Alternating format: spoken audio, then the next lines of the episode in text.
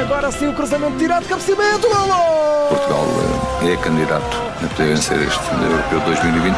É golo imortal, é golo de Portugal! É Ronaldo, desvio, marca! Sim, Cristiano!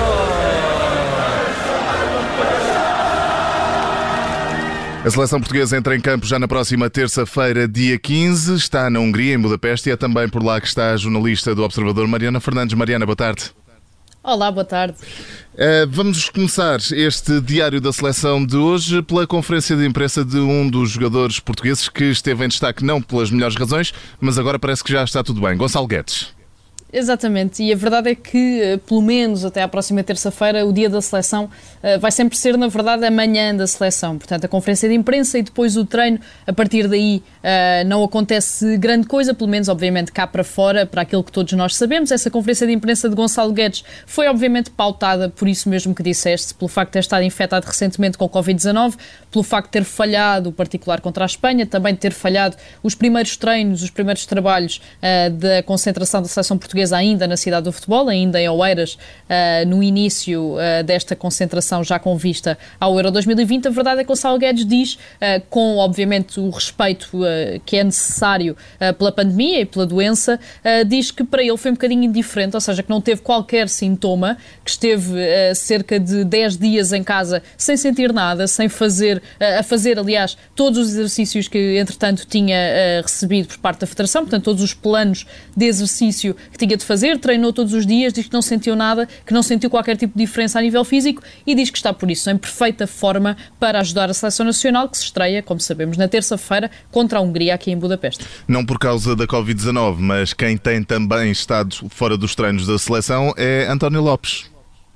Sim, António Lopes, que hoje, ao contrário do que aconteceu ontem, já esteve pelo menos em campo. Portanto, ontem António Lopes subiu só mesmo ao relevado para fazer a homenagem a Neno, em conjunto com Rui Silva e com Rui Patrício, os dois outros guarda-redes da seleção, mas desceu depois eh, ao balneário, portanto, nem sequer fez treino condicionado, algo que aconteceu hoje. Portanto, António Lopes esteve no relevado, esteve à margem de toda a equipa, da restante equipa, uh, e esteve a trabalhar só com o fisioterapeuta António Gaspar, ainda que tenha já feito alguns exercícios de corrida e também de contacto com bola. Treino esse da seleção portuguesa uh, que decorreu, pelo menos ali naquela fase inicial, com a equipa dividida em dois, dividida nas duas metades do campo, já uh, com, num treino com alguma intensidade, num treino também com bola, algo que não aconteceu pelo menos ontem nesta fase inicial, portanto ontem ainda foi uh, apenas exercícios leves de ativação muscular, hoje não, hoje já se trabalhou com bola, neste que foi então o segundo treino de Portugal aqui em Budapeste.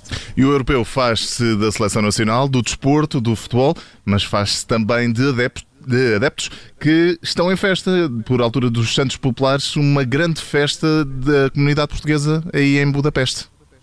Sim, uma comunidade portuguesa que não é muito alargada, são menos de 600 pessoas, 600 eh, portugueses a viver aqui em Budapeste, mas que eh, precisamente por isso, precisamente por serem poucos, conhecem-se quase todos, são muito próximos, são muito unidos e por isso organizaram esta festa de Santos Populares, uma espécie de Santo António, a 3 mil quilómetros de Lisboa. Lisboa não teve Santo António, mas o Santo António veio até Budapeste. Eh, a festa aconteceu ali a cerca de 30 quilómetros do centro de Budapeste, portanto numa zona já nos arredores da capital da Estiveste Hungria. por lá? Exatamente, estive por lá, fiz uma reportagem, desde, desde já a indicação de que a reportagem vai sair amanhã no Observador, portanto todos poderão ler e contar um, e ler um bocadinho mais dos pormenores tudo o que aconteceu, mas deixei já a ideia que tudo o que tem de haver existia, leitão, entremeada, cerveja, obviamente, música popular uh, e cerca de 100 portugueses que se juntaram então ali junto a um lago nos arredores de Budapeste, não só para falar sobre a seleção portuguesa, não só para se encontrarem, mas também, obviamente, para celebrar o Santo António e esta noite de 12 para 13 de junho. Mas faltaram as sardinhas assadas, aposto. As sardinhas faltaram, é verdade. Foi a grande ausência, eh, mais do que António Lopes, se calhar, do treino da seleção portuguesa, a grande ausência do dia de hoje foi as sardinhas assadas neste convívio da comunidade portuguesa. Já que estás pela Hungria, não poderíamos deixar de falar assim em jeito de saída uh, do, do facto que marca o dia de hoje, de, do, da situação que aconteceu em campo com Christian eh, Andersen da, da, da Dinamarca. Houve algum tipo de reação por parte dos adeptos aí em, em, na Hungria?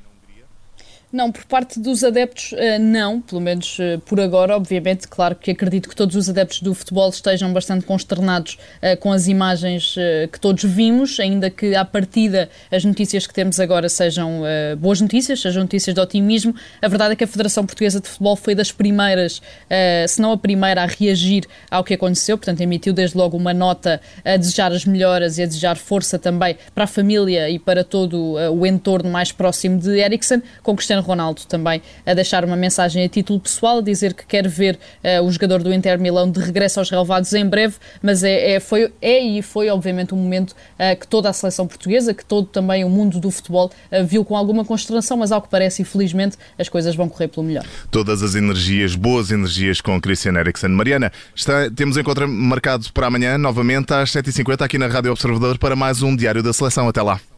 Até lá, até amanhã. Agora sim o cruzamento tirado, cabeceamento, golo! Portugal eh, é candidato a poder vencer este Europeu 2020. É golo imortal, é golo de Portugal! É Ronaldo, desvio, marca! Sim, Cristiano!